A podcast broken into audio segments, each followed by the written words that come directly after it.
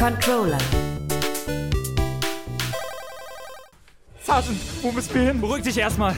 Wir müssen die Sage auschecken. Er ist überall. Er ist überall, Sergeant, bitte. Was sollen wir tun? Wir müssen rein. Los, los, los.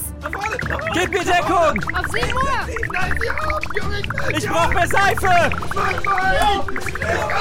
Ich hab nur... Oh mein Gott, alles kommt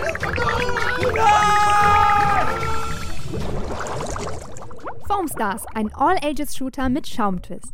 Was wegen der bunten Farben erstmal wie eine Splatoon-Kopie aussieht, ist tatsächlich unique. Producer Kosuke Okatani hat sich vorgenommen, das Genre neu zu erfinden und der titelgebende Schaum spielt da keine unwichtige Rolle. Der ist nämlich mehr als nur reine Munition. Schießt man auf den Boden, stapelt er sich und verändert somit die Arena, womit neue Taktiken wie Verteidigungsmauern oder bessere Positionen möglich werden. Die Arena ist auch tatsächlich überraschend klein, womit man in schnellen Combat gezwungen wird, der auch durch Surfen nochmal schneller wird. Da sind dann Taktik und Teamwork gefragt. An Teams treten 4 vs 4 gegeneinander an, wobei die Charakterzusammenstellung in Teams ganz besonders wichtig ist.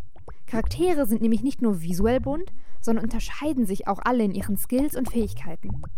Zwischen acht spielbaren Charakteren mit eigenen Movesets kann man wählen, um möglichst schnell viele Kills zu bekommen.